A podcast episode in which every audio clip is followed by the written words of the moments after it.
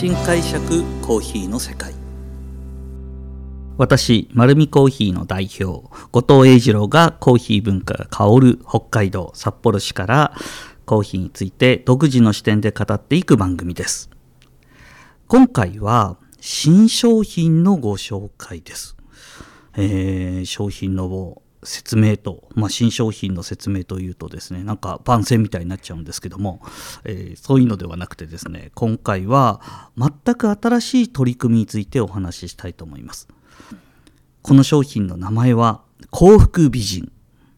なんかコーヒーらしくない、えー、商品になってるんですがこれは瓶に入っているものになっていまして 720ml のまあアイスコーヒーって皆さん見てしまうとそう思うと思うんですが僕はアイスコーヒーと呼ばないですね。何を作ったかというと液体の完成形を作りました。ずっとスペシャリティコーヒーを追い続けてもうかれこれそうですね20年経ちました。スペシャリティコーヒー品質のいいものって何だろうということをずっと考えているんですがこのスペシャリティコーヒーの覚醒 From Seed to Cup. これが今回の目的です。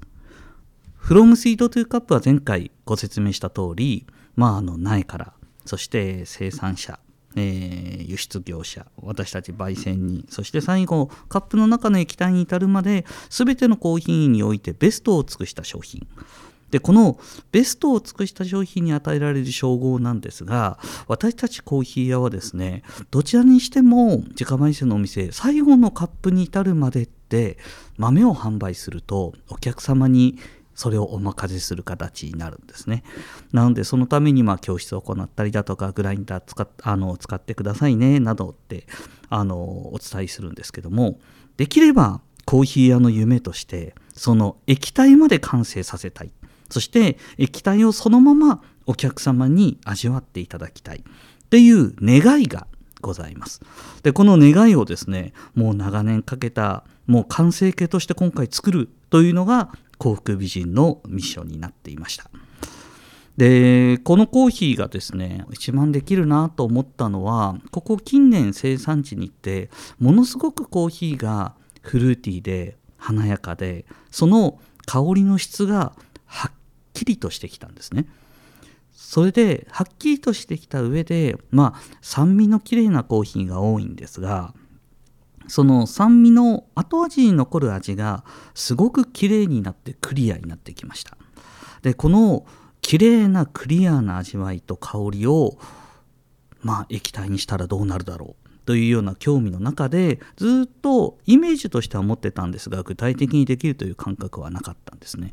そんな中ですね昨年の2020年の秋ですね京極の名水で、えー、ボトルコーヒーを、えー、作っていただいている会社さんの製品をですねまあ、作り上げていく研究の方を担当している方から、えー、いいコーヒー瓶に作って作りませんか？というお話があって行ってみました。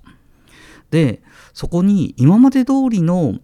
アイスコーヒーを作るんじゃなくてそのままの液体のクオリティを再現するのはできるだろうかっていうのをお話ししたところですねすごくそこに興味を持っていただいてじゃあそれを目的として作るっていうのを一緒にやってみませんかって言っていただいたんですね。でその方のところに、まあ、あの京極町って、まあ、皆さん全国的に言うとに有名なのはニセコっていうスキーで有名なとこ分かるでしょうかあのすぐ麓にあの名泉あの全国の名水100選に選ばれた場所があるんですけどもそこの水を使って、えー、コーヒーを抽出しようというようなお話になりました。でまああのアイスコーヒーっていうのはですね皆さんの周りにもたくさん売ってるでしょうしあの大手メーカーから地元のコーヒー屋さんまでみんな作ってると思うんですけどどうでしょうねイメージとしたらやっぱりアイスコーヒーっていうのは黒くてえー、苦みがしっかりとしていてコクがあってみたいでまあ氷をそれを入れてちょっと薄めながら飲んで苦み強いなと思ったらミルクやシロップ入れて飲むみたいなイメージだと思うんですがまああのー、実はアイスコーヒー作る時に深入りのコーヒーにするとですねコーヒー自体がしっかりと濁りがあって黒くなるので大した問題ないんですけどもアイスコーヒーで酸味系酸味系のコーヒーを作るのは実は技術的にもすごく難しいんですね。で何が難しいかというと、えー、酸味系のコーヒーっていうのはもともと実は味は柔らかいんですが成分が非常に多くてその成分の部分がですね製造工程の中で、えーとまあ、成分が結晶化してしまって濁ってしまうんですよ。これが酸味系のコーヒーでアイスコーヒーの作れない、まあ、一番大きな要因なんです。で、これどうにかクリアできないかというような形だったんですけども、クリアができるという形で実際に実験に走りました。お店で入れるアイスコーヒーとは違ってどっちにしても何千本って作るので、まあ、あの出荷するためには、えー、殺菌をしたりとかですね加熱処理をしたりとかさまざまな抽出以外の工程を踏まなくちゃいけないのでそこでどのぐらい再現性あるんだろうかという不安を抱えながらやったんですけどもそうですねもう3回ぐらい行ったでしょうか2時間3時間車走らせて札幌から、えー、京極まで行ってきてですね試験を重ねて味の確認をしました。そしたらですねできたんですよ。思いのほか綺麗な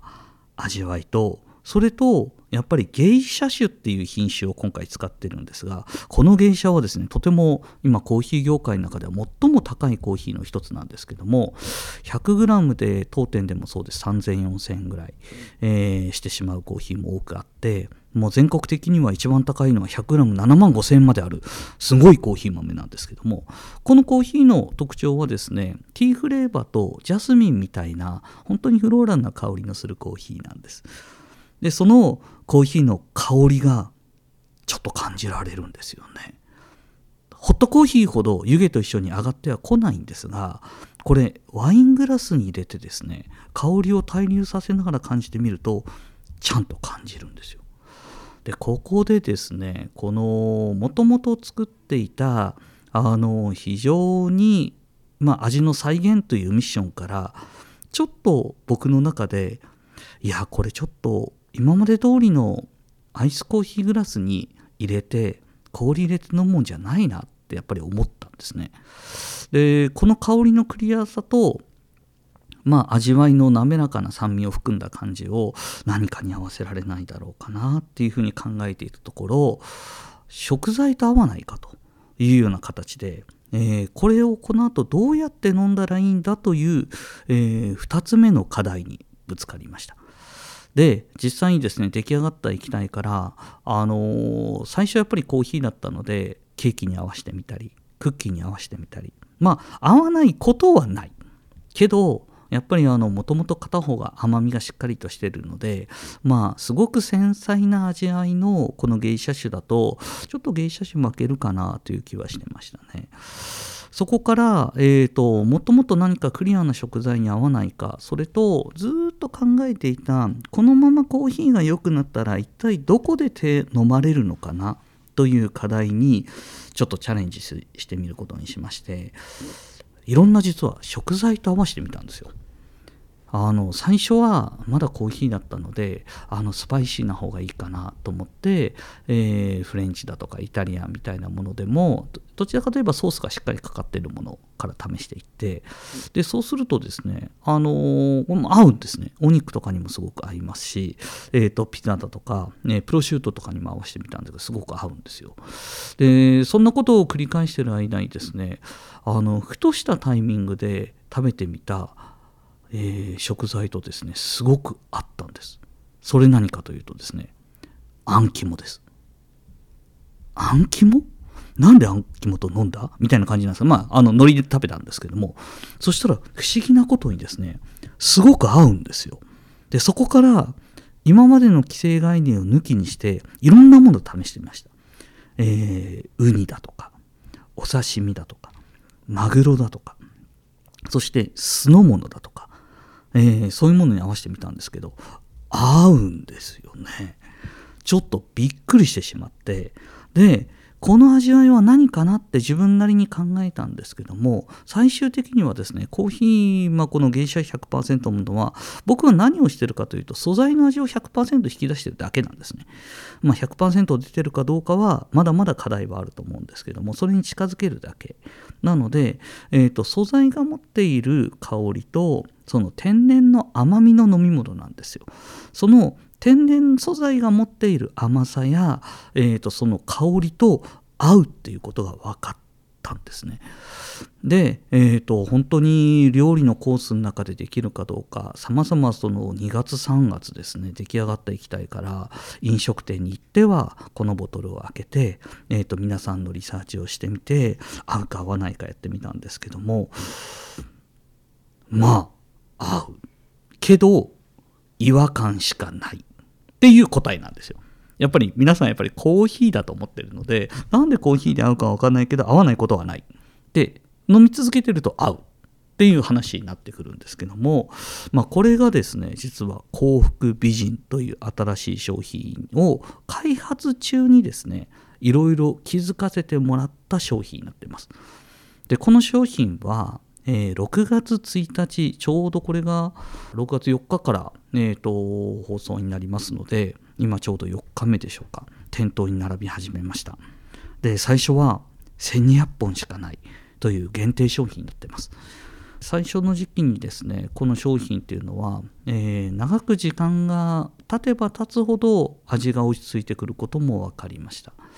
で不思議なことにですね、このコーヒーは回線して開けてからですね3日ぐらいそのまま置いてもらいたいんですよね。でなんでかっていうのはだいぶ分かってきたんですけども要はどういう感覚かというと赤ワインみたいな感覚です。少し開けてから空気含ませて、えーと、酸の味わいそのコーヒーが持っている生き生きとした酸味の部分を、えーと覚醒させないといけないんですね。で私の方でも実験してるんですけども実は7日目から10日目ぐらいが開けてから一番とても美味しいで、え2週間経っても3週間経っても大丈夫ですよっていうのは、まあ、もちろん保管状況もあるので一概には言えないんですが常温状態で、えーと、十分味が劣化していかないことが分かってるんですよね。でこれもやりながら分かったことそれと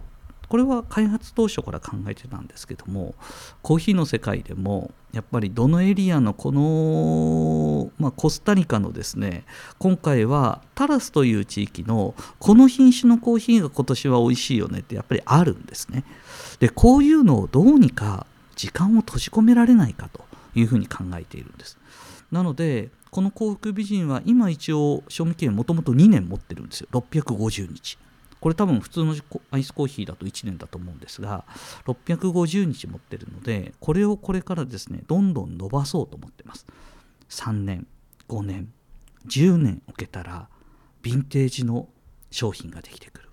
そんなちょっと夢のある商品になっております。でこの幸福美人ですね、まあ、今この音声しかないので、ね、なんだこれと思うと思うんですけども、まあ、余計なんだこれって思わせたいんですがラベルがすごいんですよラベルが。ラベルが本当にエレガントでですね美しいんですね。まあ、あの商品名に芸者100%って、まあ、あの芸者種っていう品種を使ってるのでこの芸者をヒントにイメージしといてもらいたいんですが本当に美しいんですね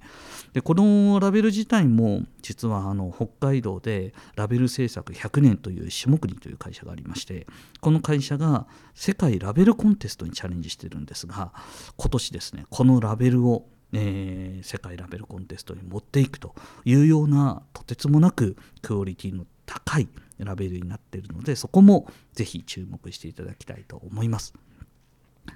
まあ、今回はですね、あのー、私の方で取り組んできていたその幸福美人についてお話しさせていただきました。やっぱり結果的には番宣みたいになってしまうんですけどもただ本当に取り組んできたものの形の理想形が、えーと、一つ商品となっています。ぜひですね興味がありましたら、えー、この商品を試してみていただきたいと思います。